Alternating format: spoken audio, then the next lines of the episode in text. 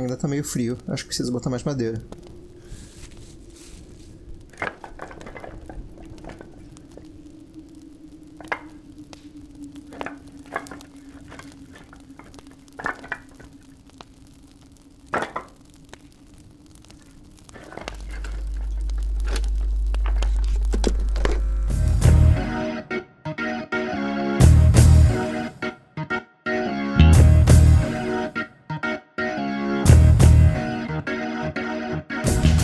Começando mais um The Breakfast Cast. Bem-vindo ao ginásio Sherman. Eu sou o Kenobi e não é terror, é terror psicológico. Eu sou o Tornag e se você mudar a trilha sonora, A Fantástica Fábrica de Chocolate é o melhor filme de terror de todos os tempos.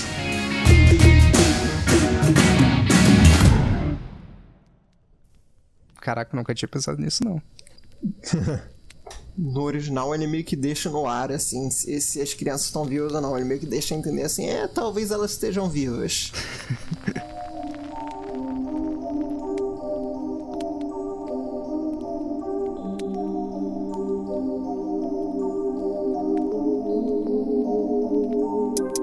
Ah, muito bem, gente. Na real, dessa vez a gente não está no ginásio, né? A gente veio para um terreno próximo aqui porque o tema do programa de hoje pedia um clima diferente, então a gente acendeu uma fogueira aqui e eu não sei se a gente podia falar, não sei se a gente pode falar muito alto, né? Porque a gente não pediu permissão, é, autorização para gravar aqui e muito menos para acender uma fogueira. Então. Eu não uh... não tem ninguém por aqui nessa hora da noite. mas, mas pedi um clima diferente, né? O, o, programa, porque hoje é Halloween e é massa falar de terror em torno de uma fogueira, né? Já é clássico em vendo em vários filmes e dá um clima massa aí para falar. E eu, sinceramente, adoraria que o Brasil adotasse mais o, o Halloween como eles fazem aqui com o Natal, né? Uh, talvez, sei lá, dá até pra fazer uma adaptação. Se liga, tipo, utilizando o folclore brasileiro, que eu acho muito massa, tipo, mula sem cabeça, curupira, saci. Pô, eu acho que é muito rico o nosso folclore, ele não é tão utilizado quanto poderia. Curto muito, sempre. É um feriado que eu acho interessante, sempre gosto de ver as novidades que vem com ele, como a galera tá festejando no exterior, mas é, aqui no Brasil acaba ficando uma pouca comemoração, né? É, eu saí para comemorar uma vez, eu acho que o Halloween foi tipo aquele, aquele negócio de você sair na rua e pedir doces ou travessuras, mas eu era bem pequeno, foi divertido, eu, eu, lembro que me pintei de caveira, uma parada assim. Foi bastante gente na rua fazer isso, eu lembro de umas treta que deu, porque uma casa não entregou doces. É, porque não, não tem não tem essa cultura de, de doces ou travessuras aqui no Brasil. Até na maioria dos lugares no Brasil seria meio difícil fazer. O, é. O, é, minha experiência com Halloween de comemorar é basicamente festas que amigos organizaram.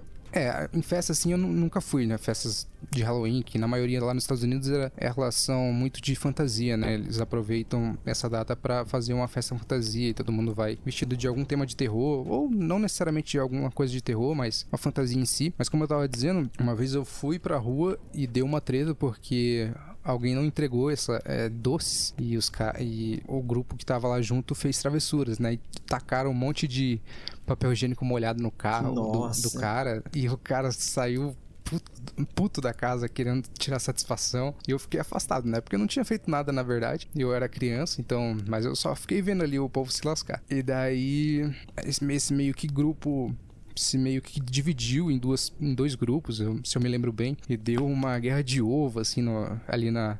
Eram duas ruas, né? Então, uma rua tava pertencente a um grupo, na outra rua tava pertencente a outro. E chegou uma hora que eu. Eu não era, nunca fui muito de, de rua, né? Sempre fui muito caseiro. E chegou uma hora que eu queria ir embora. E o outro grupo tava na rua, na rua que eu moro, né? Então, na hora que eu tava voltando para casa, o outro grupo me abordou. E daí, pra pedir informação sobre o meu grupo, né? sobre quantos ovos ainda a gente tinha e tudo mais. Situação e eu acabei revelando. Meninos da Rua Paulo. O quê?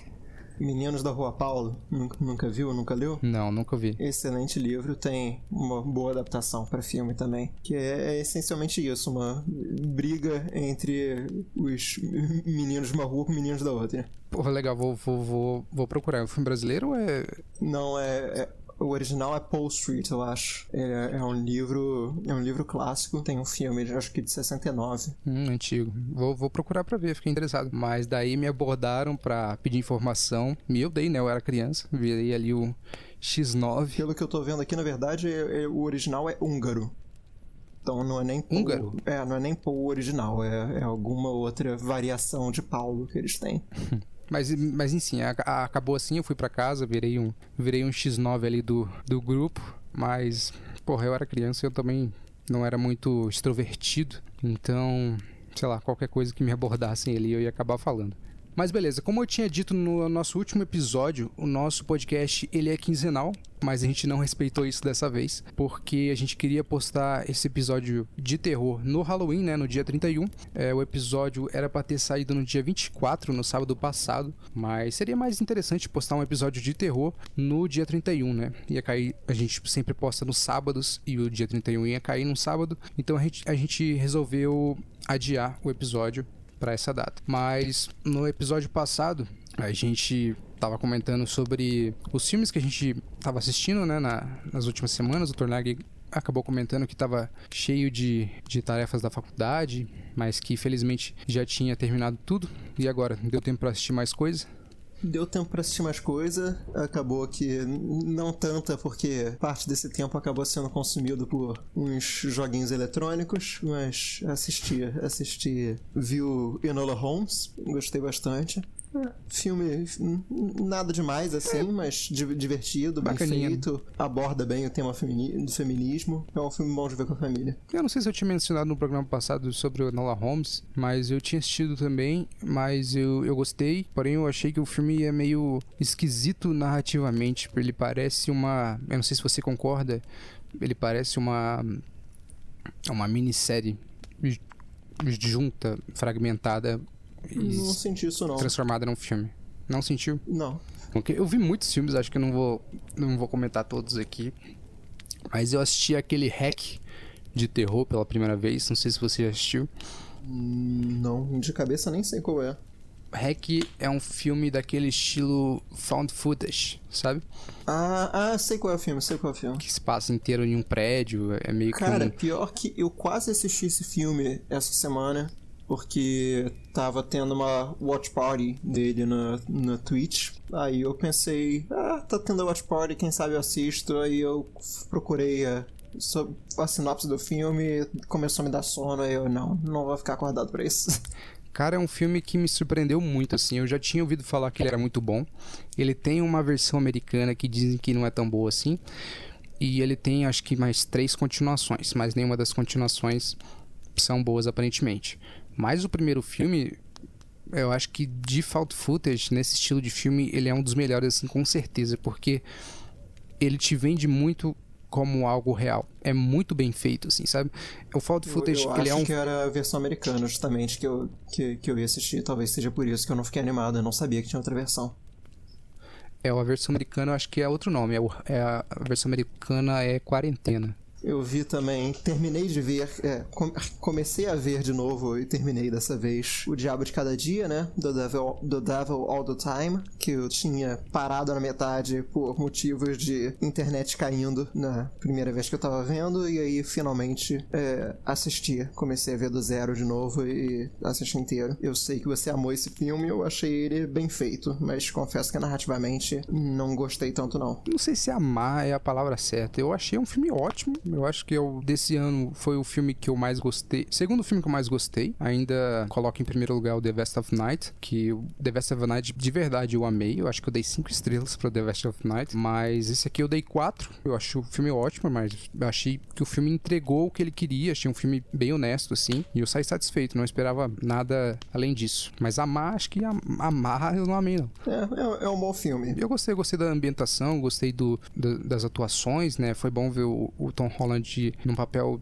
é, bem distinto do Peter Parker, né? Ele é um bom ator e ele provou aqui. Bom ver o Robert Pattinson também fazendo umas papéis. Nesse aqui fazendo um cara que tá fingindo um sotaque, né? Porque ele não é dali, ele é um forasteiro e fica uma voz bem engraçada. É uma atuação bem interessante também. As atuações, de modo geral, no filme estão excelentes. Em termos de, de qualidade de produção, o filme é muito bom, mas eu achei que o, o em termos de roteiro, só, só não gostei tanto da ideia do roteiro. Reconheço que eles tentaram fazer, achei que para muita gente pode funcionar, mas para mim não funciona tão bem. É, o filme é uma adaptação, né, de um, de um livro, do... é uma adaptação de um livro, e o diretor é brasileiro, né? E o filme é narrado por pelo autor do livro. Ah, essa eu não sabia. Legal. Eu postei, eu postei inclusive no Instagram, para quem não segue a gente no Instagram, eu postei algumas curiosidades sobre o filme lá. Então, são acho que cinco curiosidades. Eu que sou um dos donos do podcast, não cheguei a ver isso porque meu celular no momento está passando por problemas técnicos e eu tive que desinstalar o Instagram dele. Então, nas últimas semanas estou hum. sem Instagram. Vou tentar consertar esses problemas técnicos nele e voltar a ter em breve. Bom, eu vi uma série desde o nosso último episódio. Eu tinha comentado até nele sobre sobre ela né? Que eu tinha acabado de assistir a Maldição da Residência Rio. E daí agora lançou a Maldição da Residência Bly, da Mansão Bly. E eu acho que eu, eu não sei dizer qual que eu gostei mais. Eu gostei muito das duas. Mas a Mansão Bly me fez chorar no final. A Rio me deixou muito triste. Porque apesar de ser duas séries de terror, o drama fala muito mais alto, né? E no final da, da, da, da Bly Manor eu chorei. Chorei porque o final é muito depressivo. E fica aí a indicação para quem não viu. Eu sei que o Tornag ainda não viu fica, acho que nenhum nenhuma das duas séries. Então fica a indicação. Não vi, tenho, tenho interesse em ver um dia, mas sei lá. É uma série que eu tenho, não sei, não, não, não tenho tão interesse tão forte assim nelas. Tem muita coisa para ver ainda. Essa é, um, é uma que eu fico querendo ver mais pela recomendação de pessoas em que eu confio do que qualquer coisa. Acho que até comentei isso no episódio passado. Entendi. Não é essencialmente pelo plot em si, é por, por um interesse que eu ganhei depois de ver o trailer. Assisti também o que para mim é um dos meus filmes favoritos do ano até agora, é The Trial of the, the, Trial of the Chicago Seven, filme que com certeza vai ser bem presente nessa temporada de Oscar. Você assistiu também ele, né? O que você achou? Eu assisti e eu dá pra fazer até uma comparação do que você achou do The Devil All the Time e o que eu achei. Você falou que não gostou tanto quanto eu gostei. E no, no caso do, do set de Chicago, é a mesma coisa, só que ao contrário, né? Você amou o filme e eu gostei, mas também não, ach, não achei tanto assim. Não gostei tanto assim. Acho que eu dei 3.5 no, no, no Letterboxd. Foi um filme que eu curti, mas assim, não. É, gostei tanto quanto você gostou. Entendo. Eu, eu achei ele realmente maravilhoso. Eu ele começa, começa mais fraquinho, mas com o passar do tempo, conforme você conhece os personagens bem, conforme você vai entendendo a dinâmica entre eles, eu acho que o roteiro, como sempre o roteiro do, do Aaron Sorkin, genial. A forma como ele corta os quadros, as atuações todas ótimas, especialmente a atuação do Mark Rylance, que com certeza deve ser indicado ao Oscar por essa atuação. Ele já ganhou, né? Ele ganhou pelo. Ganhou pelo Ponte, Ponte dos, dos Espiões. espiões. No uhum. um ano, inclusive, em que eu fiquei com um pouco ressentido dele, porque eu tava com aquela esperança de que o Oscar iria pro, pro nosso querido Rock Balboa. É, eu também tava. Era a minha torcida, eu tava pro Stallone, mas eu também não, não vi o, o Ponte de Espiões, e, mas dizem que a atuação dele lá é excelente também. Sim. É, só porque Stallone interpretando rock não dava pra torcer contra. É. Filmes que eu vi também, é, a, a, Amazon fez uma parceria com a Blumhouse, né? A, essa a empresa que mais lança filme de terror atualmente. E ela lançou quatro filmes, acho que vai lançar mais quatro o ano que vem, não tenho certeza. Mas esse ano elas lançaram Black Box, é, Mal Olhado, A Mentira e Noturno. Foram esses quatro filmes que, que ela lançou, eu assisti os quatro mas nenhum assim excelente. Acho que os que se salvam são Noturno e o Caixa Preta, mas são são dois filmes bons, assim, mas nada. Eles podiam ter sido ainda melhores, né?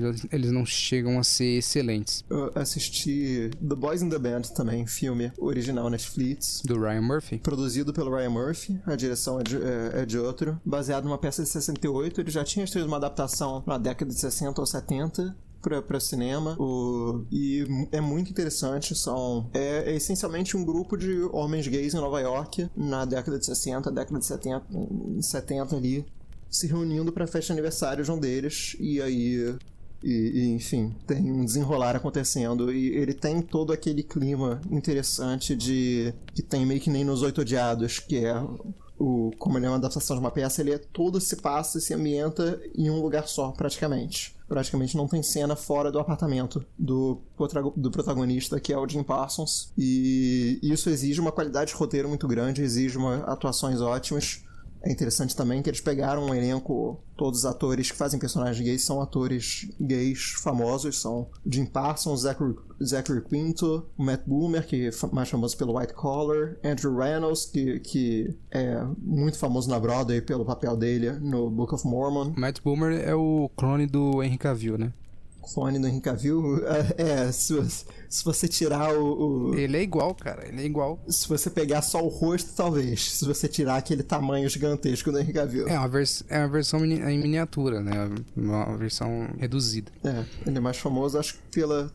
como protagonista do White Collar e... e participação dele na Mega Horror Story também. Não sei se ele fez mais alguma coisa que pela qual ele é bem reconhecido fora isso. Eu acho que eu nunca assisti nada dele assim. Eu só vi o, o eu conheço ele de nome porque acho que a primeira vez que eu ouvi falar dele foi sobre ele substituir o Henry Cavill como Superman, mas sei lá. É... Não sei dessa história não. Eu acho que foi só porque ele é parecido. Eu acho que nem teve né, negociação coisa do tipo. Eu, eu gostava bastante do White Collar. Ele, ele é o protagonista do White Collar né, a série. Achava uma, uma série bem boa. Teve cinco temporadas, se não me engano. Eu tava ia deixar passar esse The Boys and the Band, mas agora que você falou sobre o filme e comparou com, com Os Oito Odiados, me interessei bastante em ver, então... É, esse, esses filmes que são todos se passando em uma ambientação só tendem a ser... Eu amo. É, tendem a ser bem interessantes, porque isso exige uma qualidade de roteiro muito grande. É, o meu filme favorito, né? O Clube dos Cinco, se passa todo no ginásio Sherman. Eu assisti um filme de 2019 que acho que em 2000, eu não sei se ele saiu aqui no Brasil em 2020 ou em 2019, mas quando eu vi o trailer me interessou bastante, mas eu demorei para ver, não sei porquê, que é aquele Dark Waters. Eu, com o Mark Ruffalo.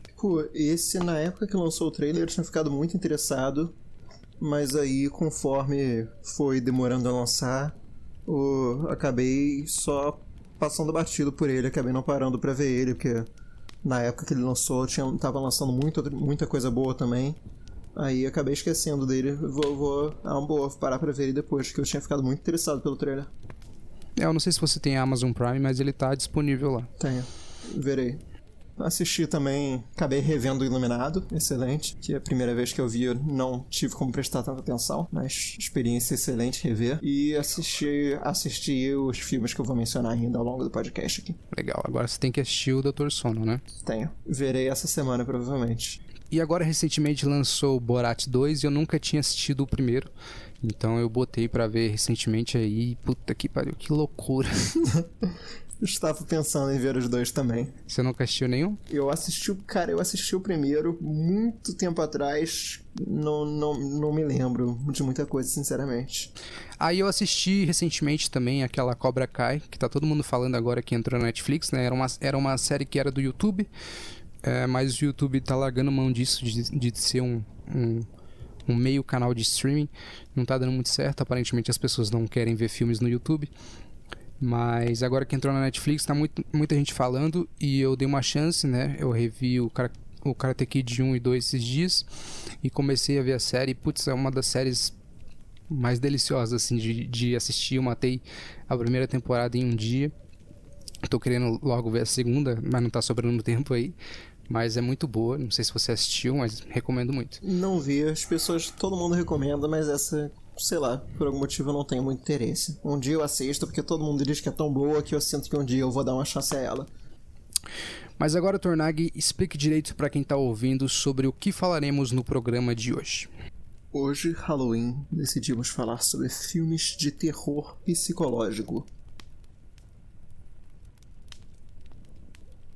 É isso. Não vai explicar.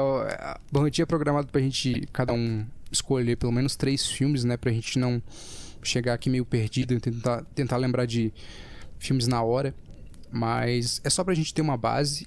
A partir desses filmes que a gente escolheu para falar aqui, a gente pode falar de outros e conforme a, gente, conforme a gente vai lembrando e vai acrescentando no nosso papo. E vai lembrar agora que se você quiser interagir com a gente, você pode mandar mensagens tanto de áudio quanto de texto nas nossas redes sociais. Mensagem de texto você pode mandar para o nosso Twitter ou nosso Instagram. Ambos são @tbreakfastcash. Presta atenção, não é THE, é arroba a letra T, seguida de Breakfast Cash. Ah, sem underline, sem ponto, sem nada. E para mandar mensagem de áudio, pode ser no nosso Instagram ou na nossa plataforma de podcast, o Anchor. Tá tudo aí na descrição do cast, dependendo de qual agregador que você esteja ouvindo, você até pode clicar nos links. E agora, bora lá falar sobre terror psicológico.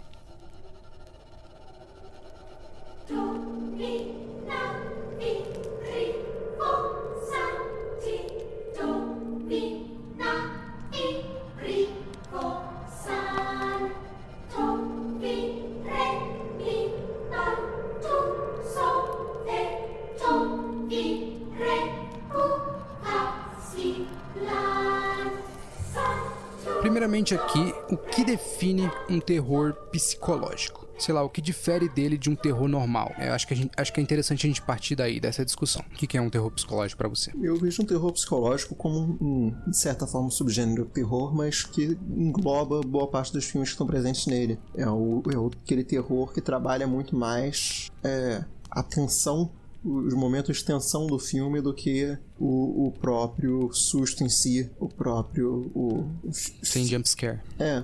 Eu sinto que, na verdade, eu falei boa parte dos filmes presentes nele, na verdade, hoje em dia a gente vê muito uma tendência de, do terror querendo te dar mais susto mais do que qualquer coisa. O terror psicológico é aquele, time, aquele filme que te deixa é, aterrorizado pelo por entrar na sua cabeça por aquele medo do que vai acontecer. Pelo menos isso ao meu ver.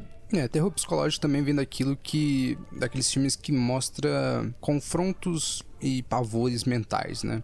Um... Muitas vezes ele está associado com algo, alguma situação difícil da, da realidade que, que é super exagerada no ponto de vista de terror para fazer a gente ter uma conexão com aquilo. É, você falou do, do sobre os filmes uma tendência dos filmes querer assustar mais você e você acha que você tá com medo, mas na verdade você só tá tomando susto, né? Porque os, jump, os jumpscares estão cada vez mais presentes aí nos filmes. Invocação do Mal, por exemplo, é, é um deles. Apesar do, do primeiro Invocação do Mal, para mim, ser bastante assustador, a continuação, ela já.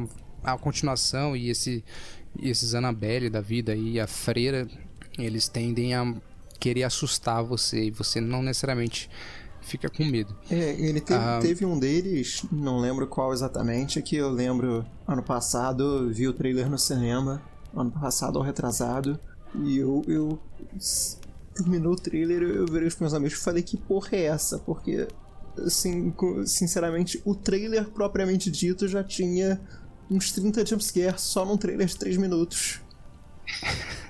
Como que você bota tanto jumpscare em um trailer, cara? É o tanto jumpscare que poderia ter no filme pro filme ser um filme bom, assim. Só uhum. no trailer já tem tantos. Bom, a gente falou do medo, né? O medo, ele, ele é algo assim que a gente desenvolve né? É um, é a gente tem naturalmente ele e ele é totalmente funcional para nós, né? Ele é uma parada que protege a gente, né?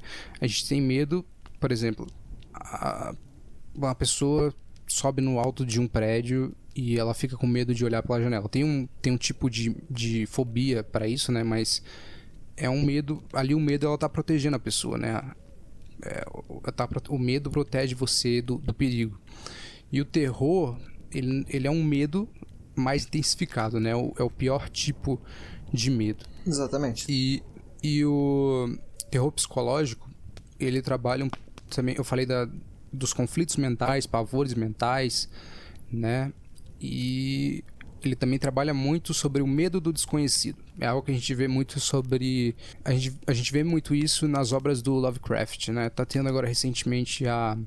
Não é necessariamente do Lovecraft, mas é inspirado nele, o Território Lovecraft, né? Tem, que, é, que é um livro e agora teve a série que acabou de terminar. Sim. Eu não sei se você leu o livro ou a série ou ouviu a série. Eu Quero, quero muito ver a série. Eu não tinha começado ainda porque tava, enfim, esperando para ver com meu pai, mas acho que vou, não vou esperar não.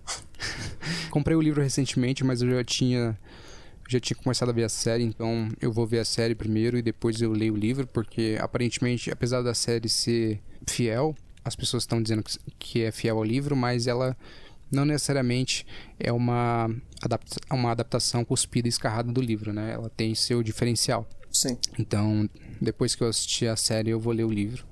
E uma coisa legal do terror psicológico, acho que é o meu, meu estilo de terror favorito atualmente, é porque o terror psicológico não necessariamente precisa do te mostrar alguma coisa gráfica para você sentir medo, né?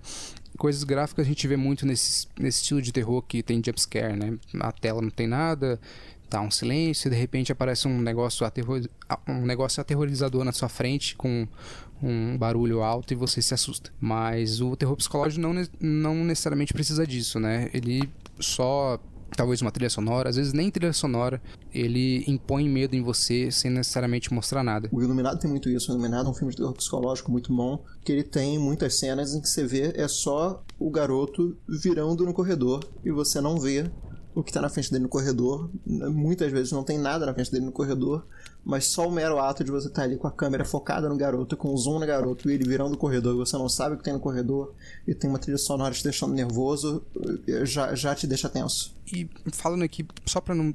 O jumpscare não é necessariamente ruim, né? Acho que o jeito que a gente falou tornou o jumpscare como uma, uma parada horrível. Ele não é necessariamente ruim, mas eu acho que ele tem que ser melhor utilizado. Por exemplo. O uso exagerado você... dele é ruim é, você, tipo, colocar um. Em um momento específico no filme, subir a trilha necessariamente só para te assustar, eu acho errado.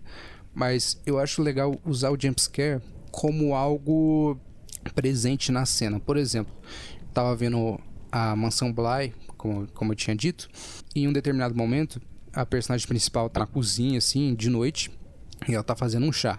E ela escuta um barulho, uma coisa assim. E fica naquela tensão dela tentar achar o o que, que fez aquele barulho e do nada a chaleira faz um barulho e dá um tipo um jumpscare.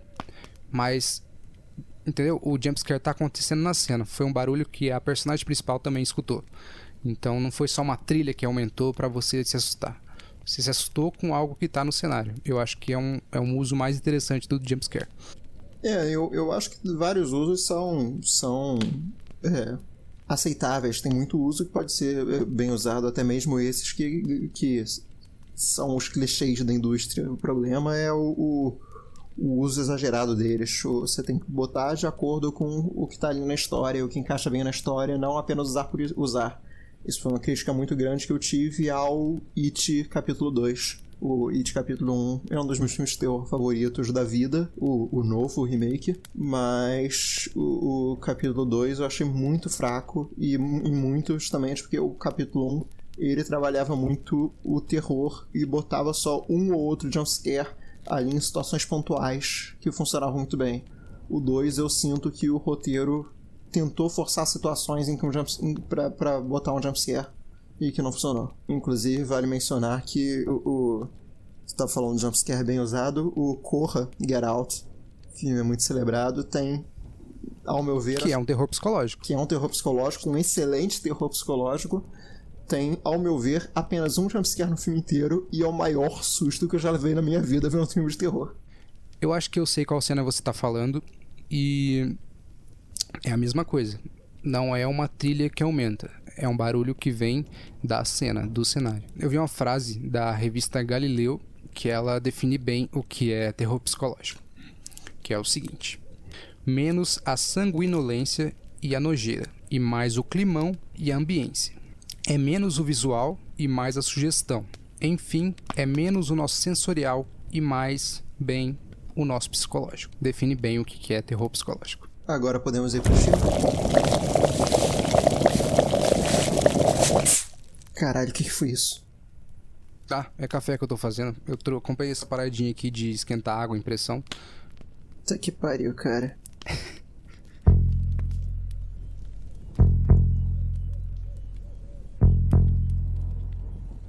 eu, eu acho que eu sei qual é um dos filmes da sua lista. P posso tentar acertar?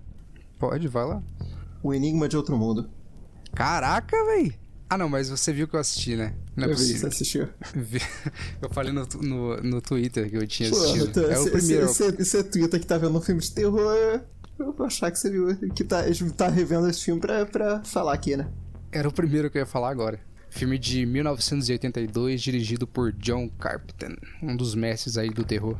Clássico. Vou esconder essa fita quando tiver terminado. Se ninguém sobreviver, pelo menos haverá algum registro. A tempestade está nos atingindo há 48 horas.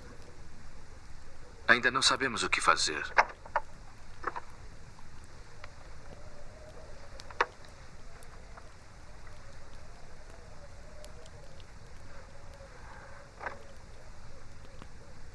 Uma outra coisa. Acho que ela entra pela sua roupa quando te ataca. O Windows encontrou umas cerulas rasgadas, mas sem a etiqueta com o nome. Podia ser de qualquer pessoa. Ninguém. Ninguém mais confia em ninguém. E estamos muito cansados.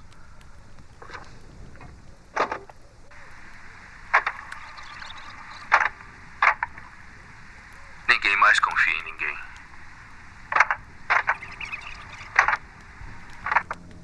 Não posso fazer mais nada. Só esperar. R.J. McCready, piloto do helicóptero americano número 31.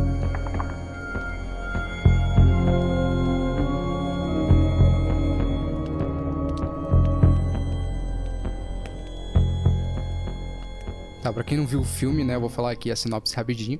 Cientistas em uma expedição na Antártida são confrontados por um alienígena que muda de forma e assume a aparência das pessoas que ele mata.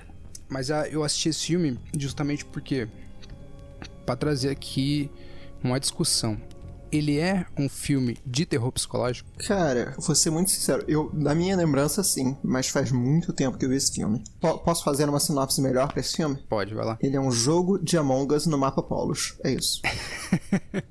eu tinha falado isso também no Twitter, porque. Eu, eu só nem vi você falar, não. É, é exatamente isso. É o jogo que tá mais bombando aí recentemente, né? E eu agora revi recentemente para gravar. E, cara, não tem como não lembrar do jogo. É muito. O espírito do jogo é justamente aquilo ali. O jogo é, é completamente inspirado no, no... É. nesse tipo de filme.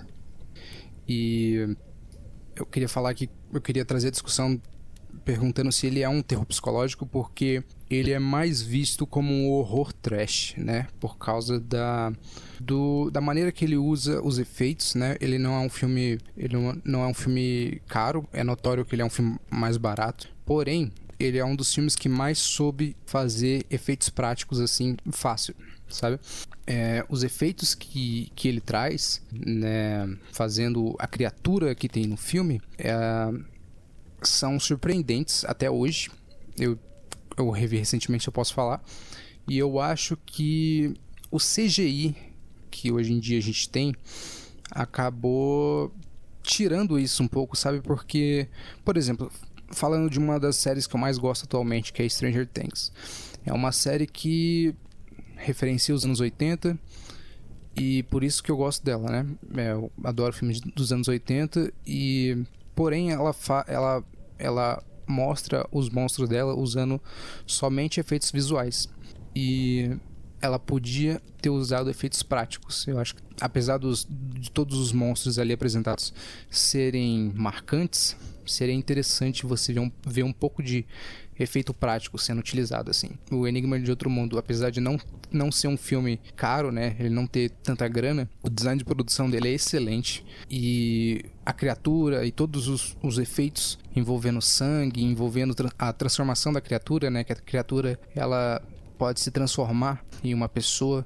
Então, todo todo o processo de transformação ali, a gente nunca vê uma transformação inteira, mas todo o processo de transformação da criatura é extremamente interessante, extremamente bem feito e não perde para nenhum filme até hoje. E aliás, em 2011 lançou uma continuação, na verdade, uma prequel na minha cabeça era uma refilmagem, né, do mesmo filme, mas não, ele conta sobre acontecimentos que acontecem, obviamente, antes do, do filme original, mas nesse filme eles só usam CGI pouquíssimo efeito prático. Efeito prático eu acho que eles só usam quando a criatura em si tá parada, né? E daí é só uma, um boneco lá, aqueles. Que não chega a ser mal feito, mas não tem o mesmo, o mesmo charme do, do filme original. E CGI acaba estragando, sabe? É muito mais interessante você ver a criatura ali daquele jeito que o filme que o filme clássico mostra do que só uma feita em CGI, sabe? Eu acho que não tem não tem o mesmo apelo assim. O CGI acabou de certa forma facilitando muito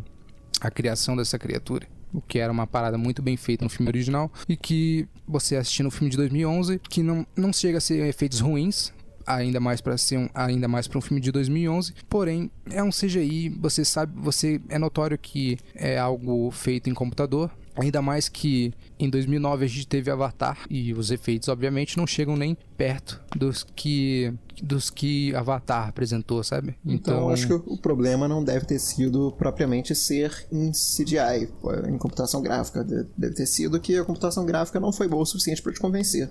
Mas ainda assim, é, é porque eu acho tão interessante quando. Não, o, eu sou super a favor de efeitos práticos quando eles conseguem ser, ser bem aplicados também. Mas eu, eu acho que tanto o efeito prático quanto o CGI tem, tem muitos méritos. Uh, é. Cada um. O, o efeito... importante é saber aplicar bem cada um deles. É. Eu acho que como era uma refilmagem de um, de um filme que. onde os efeitos práticos são a coisa mais notória do filme, e esse segundo filme foi ele ele é meio que uma homenagem ao filme clássico. Eu acho que talvez fazer uma mistura entre CGI e efeitos visuais seria uma coisa mais interessante, mas eu acho que eles optaram pelo pelo CGI e acaba não tendo o mesmo charme que o filme original tinha. O filme em si, ele não é de todo ruim, né? Muita gente fala muito mal dele, mas ele não é de todo ruim. Eu acho que ele é um filme até bem honesto. Porém, ele acaba sendo muito uma cópia desse aqui, sabe? Tem uma cena que é uma das melhores do, do filme original, que é a cena do. Não vou especificar bem o, o que é ela aqui para não dar spoiler, mas em algum momento a criatura ali, ela vai, como eu tinha dito no, na sinopse, ela vai matar alguém e entrar no lugar dessa pessoa, né? Ela consegue é, assumir a aparência de um humano. Então fica naquele clima Among Us, né? Alguém ali é o impostor. Alguém ali não é a pessoa que era antes, né? Na verdade, é a criatura. E isso resulta numa cena entre que cada um tem que.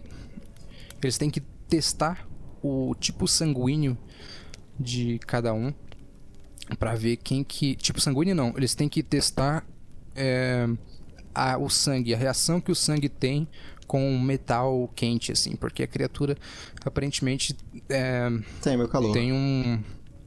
Oi? Teme o calor. Isso. No filme de 2011, eles fazem a mesma cena só que de uma maneira diferente. Basicamente, eu não vou, eu não vou dar um, eu não vou dar o spoiler como que é a cena, mas é basicamente a mesma cena, só que eles trocam o sangue em si é por verificar se cada tripulante ali tem obturações de ferro na boca ou não. É basicamente a mesma, a mesma cena, só que de maneira diferente. Então, ele, o filme peca por não por ser meio que uma cópia, né? É um como é um é um acontecimento que se passa antes do filme original, não precisava ser parecido, sabe? Era para ser uma parada é, diferente, mas sei lá. O, o filme em si não é tão ruim. O ruim dele é querer ser uma cópia. Entendi. Ah, mas aspectos, mas aspectos que o filme original é, trazem de terror psicológico é porque tem muito do medo do, do tem muito do medo do desconhecido, né? Você não, não entende direito como que é aquela criatura, a criatura nunca aparece no seu, na sua forma natural, né? Você só vê é, o processo de transformação dela.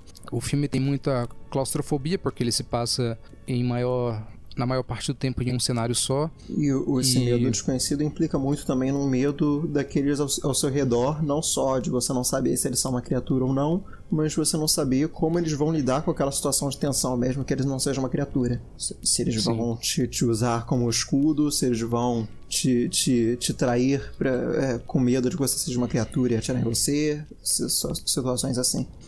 É isso, e o medo do desconhecido também, ele traz muito os conflitos mentais que eu tinha dito que o terror psicológico traz, né? Traz muito a paranoia de você não saber se, se quem ali é o impostor, né? Quem ali é a criatura, ou se você mesmo pode ser a criatura e você não sabe, sabe? Tem isso também. Realmente é um filme que eu preciso rever. Faz muito tempo desde que eu vi pela última vez, não tá fresco na minha cabeça, mas é um, é um filme que é excelente.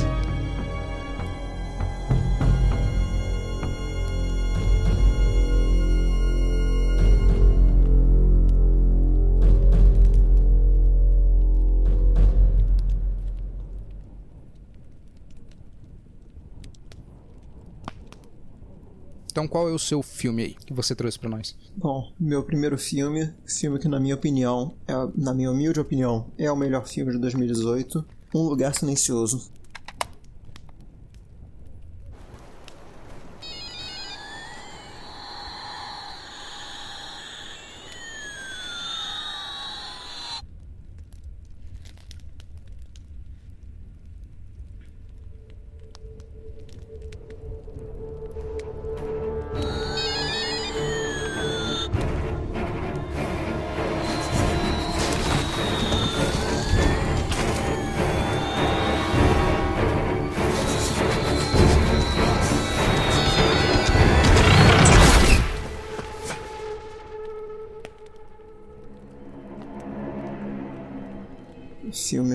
Maravilhoso, filme Dirigido pelo John Krasinski. dirigido pelo John Krasinski.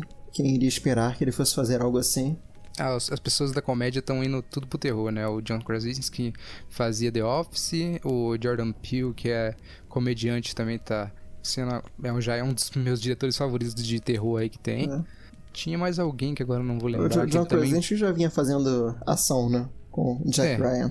Tem o Chris Rock, que é comediante também, agora vai fazer o, o novo é, Jogos Mortais, Ah, que tá pra interessante. lançar.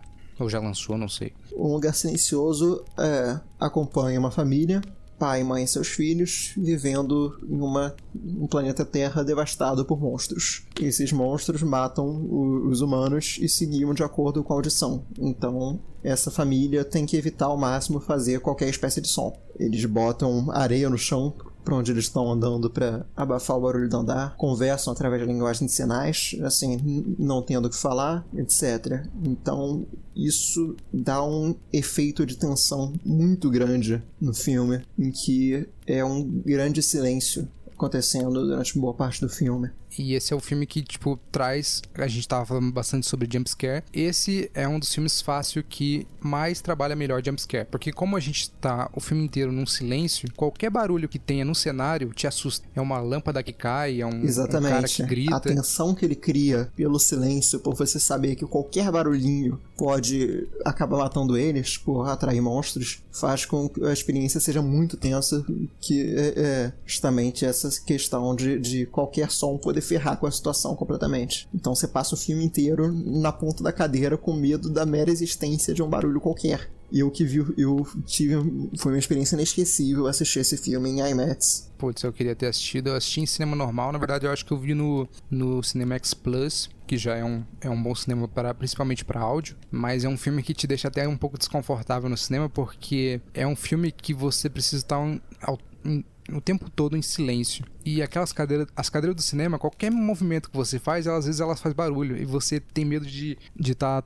atrapalhando as outras pessoas e no mesmo tempo você fica com medo das outras pessoas começar a fazer barulho em pipocas, esse negócio e atrapalhar você. Até mesmo a sala que eu fui, felizmente as pessoas não estavam fazendo barulho, mas dava pra É, sentir minha que tava não. todo mundo sentindo essa sensação de, de não só não querendo ouvir barulho do, do vindo do filme para aquela tensão, mas um- uma tensão também própria de não querer fazer barulho, se mexer. Uh, uh. Até a sala que eu fui, a cadeira reclinava, era uma cadeira que deitava. As pessoas deitadas na cadeira, to, todo mundo sem querer fazer o menor barulho possível, todo mundo querendo apreciar ao máximo aquela experiência do, do filme silencioso. Quais outros aspectos do filme que você acha que se encaixam bem no terror psicológico? além desse, desse jumpscare mais bem trabalhado e não necessariamente usado de forma. Porque o jumpscare, assim, ele não é um. Ele não, como a gente tinha dito, ele não é um. Ele não é algo presente muito na maioria dos filmes de terror psicológico. Mas quando tem terror psicológico, ele é mais bem usado, como aqui, como é um bom exemplo aqui. É, é porque que outros aspectos. A questão do filme não é o jumpscare, não é é, é, é como você. Não é a tensão de você achar que vai ter um jumpscare, é a tensão de qualquer barulho possível poder resultar na morte dos personagens. Como a gente vê logo no começo um exemplo disso acontecendo. Uma situação em que um barulho acontece e um personagem morre. Então é. você já fica traumatizado vendo aquilo de, de que você não pode ouvir barulho. Então você fica uma tensão, um medo do próprio som da existência de som. O, o, você sente um personagem no filme também, né? Você fica com medo de você fazer um barulho. Isso, você sente o, o terror psicológico tá aí. Tá? Ele invade o seu psicológico, você não querendo ouvir ou fazer som algum enquanto você assiste. Porque, é, é enfim, ele penetra sua mente e te deixa com esse medo. Também vale destacar também a atuação maravilhosa da Emily Blunt nesse filme. É uma pena que o Oscar não, não olhe bem para filmes de terror, né? Porque muitas atuações boas acabam sendo desvalorizadas. A Emily Blunt é um exemplo. E nesse ano em especial eu tinha a esperança de que ela fosse ser reconhecida, nem que fosse pelo Mary Poppins Returns, mas só pra o ano tão bom dela ser reconhecido. Acabou que ela não foi indicada por nenhum dos dois.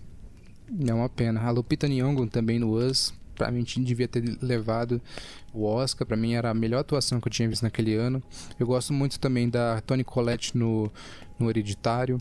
Eu gosto muito da Florence Pugh no, no Midsommar. Enfim, tem muitas atuações boas em filmes de terror. Acho que a única pessoa que foi lembrada em filme de terror é o. Daniel Kaluuya. É, eu acho que ele é foi o único que foi lembrado em filme de terror como indicação ao Oscar. Recentemente. Há exemplos no passado, inclusive um que eu ainda vou dar aqui no futuro. Que, ressaltar também só, claro, depois de tudo isso que, que eu falei, o trabalho maravilhoso desses profissionais pouco, pouco reconhecidos de edição de som, mixagem de som. Foi indicado ao Oscar a mixagem de som, edição de som? Foi indicado a edição de som. Mixagem não foi. Não ganhou. Mas não, não ganhou? Não ganhou. O vencedor de edição de som neste ano foi Bohemian Rhapsody. Hum, eu acho que eu acho que o coisa merecia mais, hein? Concordo. Para pra mensagem nem chegou a ser indicado. O filme que entrou no lugar dele entre os indicados para mensagem foi A Star is Born. Aí fica ao critério de cada um quem se você acha que foi esse que roubou a vaga dele ou não. É, foi o, dentre os indicados da edição foi o que não foi indicado. Dentre os indicados a, a edição foi o único que entrou aí no lugar. É, é porque filme de música, filme de música e filme de guerra, nessas categorias acabam sempre levando, né? É, eu, eu pessoalmente estava torcendo para a edição de som entre Um Lugar Silencioso e First Man, que eu acho que são dois filmes que têm trabalho impecável. Muito bom também. Em mixagem entre First Man e, e Roma. Roma também tem um trabalho maravilhoso de, de, de som.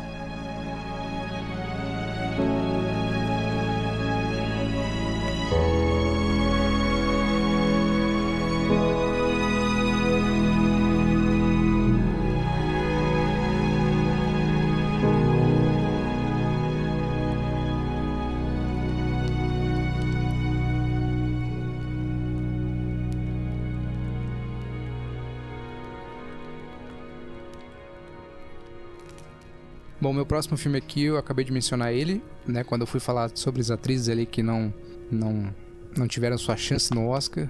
E eu estou falando de Midsommar, dirigido pelo Ari Aster, de, de é, filme de 2019. Danny?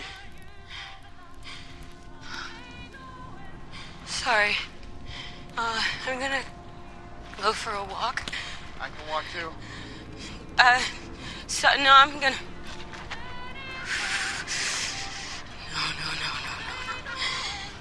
Don't think that. You're fine. It's almost your birthday. Okay.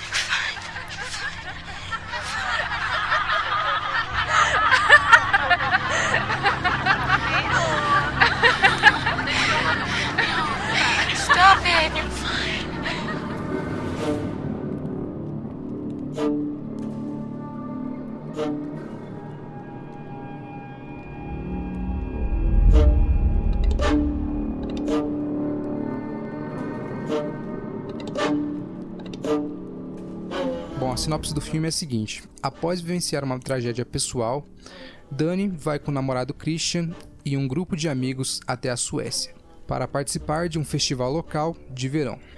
Mas, ao invés das férias tranquilas com o qual todos sonhavam, o grupo se depara com rituais bizarros e uma adoção pagã.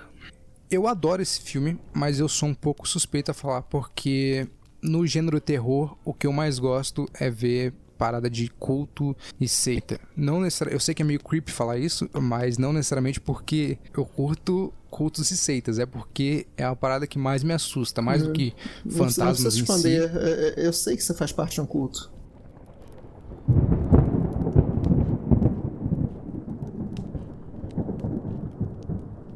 Mas ninguém precisa saber. O, o, o eu acho que como é uma parada muito mais crível, sei lá, pode existir fantasmas e coisas, espíritos assim, mas cultos e seitas eu sei que tem. Então é uma parada que assusta, me assusta muito mais. Eu não sei se te assusta, não sei se você. Eu acho que você gosta desse filme também, dizer. Muito bom filme. Eu, sinceramente, não senti propriamente. Não me assustou o filme. Oh, não, não foi um filme que me, me passou uma sensação de medo ao longo dele, mas eu acho que ele chega a se encaixar nesse gênero de terror psicológico porque ele é um filme que ao longo do filme inteiro você se sente muito desconfortável. A palavra que define esse filme para mim é desconforto. Você fica o tempo todo desconfortável com toda a situação que tá acontecendo ao seu redor. Não é propriamente uma tensão, não é propriamente um medo, mas é só tá tudo muito estranho. E, e eu tenho que elogiar também o trabalho excelente que o Ari Aster consegue fazer, excelente diretor, de passar toda, todo esse clima é, num filme de terror que, que se, passa, praticamente, é, se passa praticamente todo dia. É um filme que não faz uso do, do da escuridão. As, as, únicas cenas de, as únicas cenas de noite que tem é o começo do filme, que não se passa lá no, no, no ritual da, da Suécia, ele se passa ali na casa da Dani. E também tem uma cena que é um sonho, que também tá de noite, mas de resto o filme é inteiro de dia. E a gente estava falando bastante sobre os filmes uh, ser claustrofóbicos, uh, sobre os filmes ser uh, claustrofóbicos, que é no caso ali o, o Enigma de Outro Mundo, que é bem isso. Uh, esse aqui, ele já é ele é inteiro, quase inteiro em campo aberto, né? Ele não tem esse sentimento de, claustro, é, de claustrofobia. Porém, ele ele às vezes é um pouco claustrofóbico. É, assim, como é que eu posso explicar? Com a personagem principal. A personagem principal, ela, ela ela tem uma depressão devido à tragédia pessoal que ela, que ela sofre no, primeiro, no começo do filme. E eu me sinto um pouco claustrofóbico é, seguindo essa personagem, porque é tanta, é tanta pressão é, em torno dela. Uh, ela tem os conflitos com o namorado, que tá, ela tá tendo um relacionamento muito merda, e tem todo esse esse drama que ela recebe devido a essa tragédia, que é um negócio extremamente pesado, extremamente pesado. Eu fiquei chocado quando eu vi no cinema. Então eu fico meio apesar do filme não ser claustrofóbico é, visualmente, devido aos cenários, eu me sinto claustrofóbico junto com a personagem. Porque a, a, a densidade que em torno dela, devido a esses problemas, é muito grande. Não sei se você sentiu isso também. Cara, sentir. Eu acho que isso é, isso é muito da sensação de desconforto que eu falei que ele passa. Porque você fica o tempo todo ali na pele da personagem nessa situação que não é propriamente aterrorizante, mas que é muito estranha. E o tempo todo ela sem, sem conseguir sair dessa situação. Às vezes ela nem querendo sair dessa situação. Enfim. E eu, eu acho que também tem uma sensação claustrofóbica ao longo do filme, não propriamente do, do lugar fechado, mas do, do, às vezes de pode ser um campo aberto, mas você não propriamente por ser um campo aberto é um lugar fácil de você sair, porque é, é um vilarejo no meio do nada na Suécia. Exato. E o que eu tinha dito do, dos conflitos mentais, que é presente é, quase sempre aí no terror psicológico, aqui ele vem muito por causa da depressão da, da, da personagem principal e também do uso de drogas, né? Um filme que uh, todo mundo ali tá toda hora cheio de drogas e o filme te passa uma sensação como se você tivesse meio drogado também. Eu acho que quando eu saí do filme, eu até mencionei para você, acho que eu tinha assistido esse filme antes que você, eu falei que eu, eu, vi, achei o filme hipnotizante eu me senti meio drogado quando eu assisti o filme, porque a tela, por exemplo, tem muitas flores no filme. As flores começam a se mexer, o cenário atrás na, na nas, nas árvores começam a, a se mexer, como se você tivesse sobre efeito de alucinógenos. É um, é um negócio bem legal. A sensação que eu tive quando eu vi esse, quando eu terminei de ver esse filme foi uma sensação parecida que eu, com a que eu tive quando eu terminei de ver o I'm Thinking of Ending Things, mas de um jeito muito diferente. O, foi o. Tá. Foi muito bom, mas que porra eu acabei de ver. É, com I'm Thinking of Ending Things, essa sensação foi porque eu não entendi nada do que aconteceu. Com Midsommar foi simplesmente porque tudo que aconteceu foi tão bizarro você fica nesse esse desconforto depois de, de, terminar de assistir o filme que é, que diabos eu vi meu Deus o que que eu passei duas horas vendo aqui é e, mas é um filme assim eu já vi umas críticas é um filme que ou você ama ou você odeia tanto o Hereditário quanto o, o Midsommar são filmes que dividiram bastante o Hereditário o público... ainda estou para encontrar alguém que não gostou Todo mundo que eu conheço ama. Midsommar já vi muita reação dividida, mas. Eu tenho, eu tenho, uma, tenho uma coisa para falar do, do, do Hereditário. Quando eu fui ver Hereditário, eu tive a experiência um pouco quebrada. Eu gostei do filme quando assisti pela primeira vez, mas eu tive a experiência um pouco prejudicada. Por quê? Eu sentei. Eu sempre sento no, no meio do cinema, né? Quando eu vou assistir um filme e tudo mais. E na fileira de trás de mim tava tendo um date, né? Tava ali um, um cara e uma menina que estavam tá ali só para um encontro mesmo e não estavam muito para ver o filme. E eles ficaram comentando o filme o tempo inteiro. É, eu não sei se, eles estavam preparados para que filme que eles iam assistir, mas estavam o tempo, estavam o tempo inteiro é, tirando sarro das cenas, né? Tinha umas cenas que beiravam às vezes ao engraçado pelo absurdo pelo grotesco que estava acontecendo e os personagens faziam umas caras de espanto que chegavam às vezes a ser engraçada e o povo ficava dando risada e quando acabou o filme a menina falou cara que filme idiota. Então é uma experiência aí que, que eu tive e eu já vi outras pessoas falando que não gostaram tanto do filme. Então talvez não hereditário mas o Midsommar acho que talvez um pouco mais dividiu um pouco as pessoas. Eu vi uma crítica falando que o filme era era raso e era duas horas de pouca enrolação. Se você não, não pega muito sobre o que o filme quer falar, ele passa muito essa impressão. muito mais do que um terror, ele tem ali um, é, uma metáfora, né? O, o diretor, o Ari Aster, ele estava passando, quando ele escreveu o filme, por um processo de LSD. separação. Oi? Não, falei nada não. É, o Ari Aster, quando ele estava escrevendo o filme, ele passou por um processo de estava passando por um processo de separação que estava bastante conturbado e ele queria passar isso para um roteiro. Então o filme fala muito sobre isso, né? Sobre um, sobre um término, né? A personagem da a personagem da Pugh, né, a Dani, ela tá tendo um relacionamento bastante assim bem bem ruim com o namorado dela. Ela é uma pessoa que se mostra o filme inteiro dependente, né? Ela não quer ficar sozinha e principalmente depois do que acontece com ela, a tragédia que acontece com ela. E tipo, você percebe o filme inteiro que o namorado não tá muito ligando para ela e você fica meio triste por ela. E o filme fala muito sobre isso, sabe? Da, da separação. Separação, não a separação em si, mas desse relacionamento merda. E sem dar spoiler, o, o ritual ali, apesar de bizarro, ele vai se mostrando é, algo que vai preencher o vazio que a personagem principal, a Dania, né, a personagem principal da Florence Pugh, ela tá precisando. Eu não, não vou adentrar muito nisso porque eu posso chegar em spoilers. Outro aspecto que o filme também traz, que também é comum em terror psicológico que a gente já comentou aqui, é a respeito do desconhecido. Como o filme trata de ritual, seita, culto, essas paradas, esse, essas coisas sempre vêm acompanhado do desconhecido, né? Porque são sempre. Você nunca está muito familiarizado sobre o que aquelas pessoas estão venerando, o deus delas. E esse é, um, esse é um, uma parada que me assusta muito e tem muito no, no Lovecraft no, sobre o Cthulhu, né? Que você nunca sabe direito a criatura que, que ele é. Tem um filme muito bom também chamado O Ritual. É um filme da Netflix, mas ela não, por algum motivo não tem na Netflix aqui do Brasil. Que também não vou dar spoilers sobre, sobre o que, que é, mas. Este programa é também... é patrocinado por NordVPN. Que porra foi essa, cara? eu não resisti, cara. Que não tem Netflix do Brasil. Porra, se tu já viu vídeo no YouTube, tu já viu 500 mil milhões de anúncios NordVPN começando assim.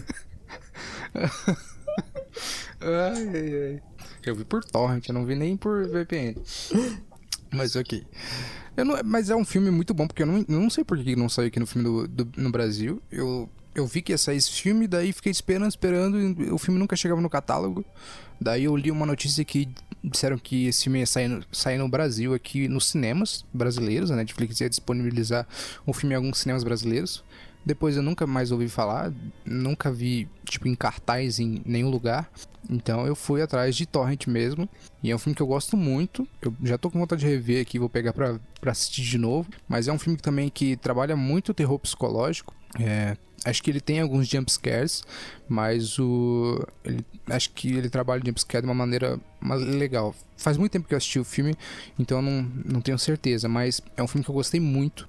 E ele também trabalha com cultos e seitas, assim. E também tem um. Tem um deus lá que é venerado.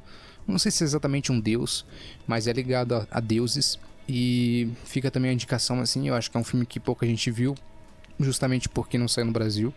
É O Ritual. Não, não confunda com o ritual que tem o Anthony Hopkins e Alice Braga. É outro ritual. Veja, é um ritual que tem na Netflix. É um filme de 2017 Produzido pelo Andy Serkis, inclusive. Oi? O de 2017 produzido pelo Andy Serkis, inclusive. Sério? Isso, isso eu não sabia. Ele está na lista de produtores. Olha, tem uma criatura no filme lá que eu não vou nem duvidar se é ele que fez a captura de movimento. Lembrando agora da, da, criatura que tem no filme, tem um momento específico que tem um, um jumpscare que, que é feito. É um jumpscare que me assustou muito, mas é um jumpscare que, apesar de não vindo um som do cenário, eu já tava cagado de medo antes do, do, do, do jumpscare aparecer, sabe? Então, ele foi bem feito.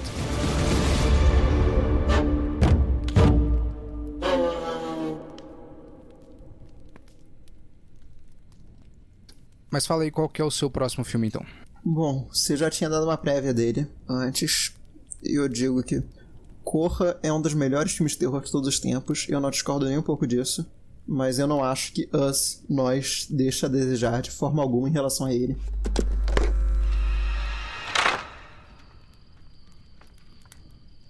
Now, I thought I already done told y'all to get off my property, okay?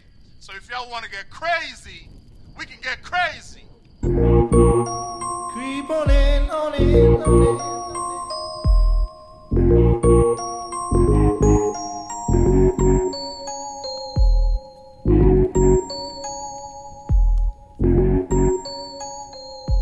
Eu sei que a maioria das pessoas gosta muito mais de Korra, mas eu, eu acho que os dois são do mesmo nível. É, eu também gosto muito. Eu gosto mais do Korra, mas eu também amo Us. Eu acho que eles são. Eu também não. Bom, apesar de eu gostar mais do, do Korra, eu acho que é mais por um sentimento de favoritismo sobre a trama, mas os dois são igualmente bons, só são diferentes, assim, sobre o que eles querem tratar, sei lá. Sim, eu, eu mal bem, eu senti uma conexão muito mais forte com Us do que com Korra, porque, bom, eu não sou negro, então por mais que eu reconheça toda a importância do Korra e, e toda, toda a questão de roteiro dele é genial, absolutamente foda, o, entre dois roteiros fodas, o, o Us trata de temas com os quais eu consigo me relacionar muito mais muito, com muito mais força, porque eu consigo vivenciar situações de, de é, preconceito porque eu sou brasileiro, por exemplo.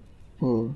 que, que o US trata muito desses temas de, de imigração, uh, entre outros. Uh, enfim, Us é a segunda obra do, do gênio Jordan Peele, segundo filme. Ah, então você vai falar sobre o Us, né? Não é sobre o Corra. Isso. Desculpa, eu tava ah, tá. fazendo só a introdução, aí, aí você falou no meio sobre o Corra e... Ah, tá, entendi. Uh, é a segunda obra do gênio Jordan Peele, segundo filme de terror dele, que ele dirigiu. Cara, tá aí um, tá aí um cara que eu queria ver, eu veria um filme dele todo dia, fácil. Porque, caraca, é de terror, mas é tão bom de assistir os filmes dele. Sim. Uhum. No, nesse filme a gente acompanha uma família de férias em Santa Cruz, na Califórnia. É, essa família se depara durante uma noite com quatro doppelgangers deles cópias idênticas paradas na entrada da casa, onde eles estão ficando. É, no filme eles chamam de Tattered, né? São essas uhum. cópias, esses doppelgangers. O, todos eles vestindo macacões vermelhos e com semblantes aterrorizantes. E a partir daí a trama se desenvolve. Eu prefiro não falar muito mais porque seria spoiler. Eu acho que vale uhum. muito mais para as pessoas é, assistir e ver como saber isso desenrola a partir daí e saber o menos possível.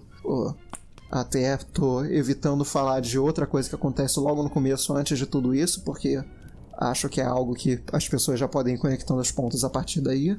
Uhum. Mas para quem não viu, saiba que como já virou uma marca do Jordan Peele, é, esse filme tem muita crítica social nele, muita, muitas metáforas dentro dele também e absolutamente nada aparece por acaso no filme. Desde a letra da música tocando, que aliás, trilha sonora excelente, até um mínimo gesto feito por um dos personagens, tudo ali tem um motivo por estar ali.